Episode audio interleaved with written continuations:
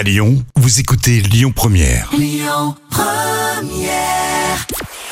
Bonjour à tous et on débute avec les audiences télé d'hier. Sans surprise, France 2 a transformé l'essai en prime time.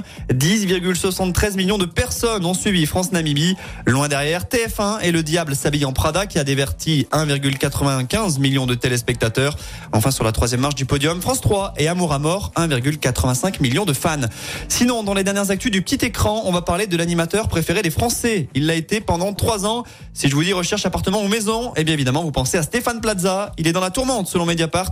Il est accusé de violence par trois anciennes compagnes. Il est question d'humiliation, menaces, violence verbale et pour deux d'entre elles de violence physique. L'animateur dénonce des accusations fantaisistes de son côté.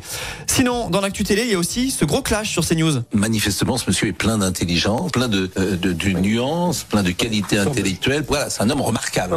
Alors, qu'est-ce qui a pu bien mettre Pascal Pro dans cet état? Je vais essayer de faire court. La chaîne s'est intéressée à l'actu belge. Pourquoi pas? Il faut dire que là-bas, une grosse polémique a éclaté après l'adoption par le Parlement de la Fédération Wallonie-Bruxelles des cours autour de l'éducation sexuelle qui seront dispensés aux élèves de 6e et de seconde, à la suite de quoi des écoles ont été vandalisées, voire même incendiées.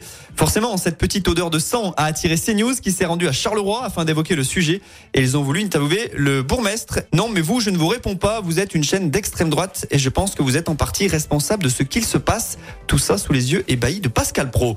Sinon, au niveau du programme du soir, le grand concours de la rentrée sur TF1, si vous aimez les questions, ce programme est fait pour vous.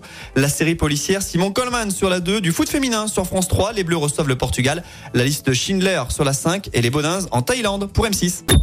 Écoutez votre radio Lyon Première en direct sur l'application Lyon Première, lyonpremière.fr et bien sûr à Lyon sur 90.2 FM et en DAB+. Lyon Première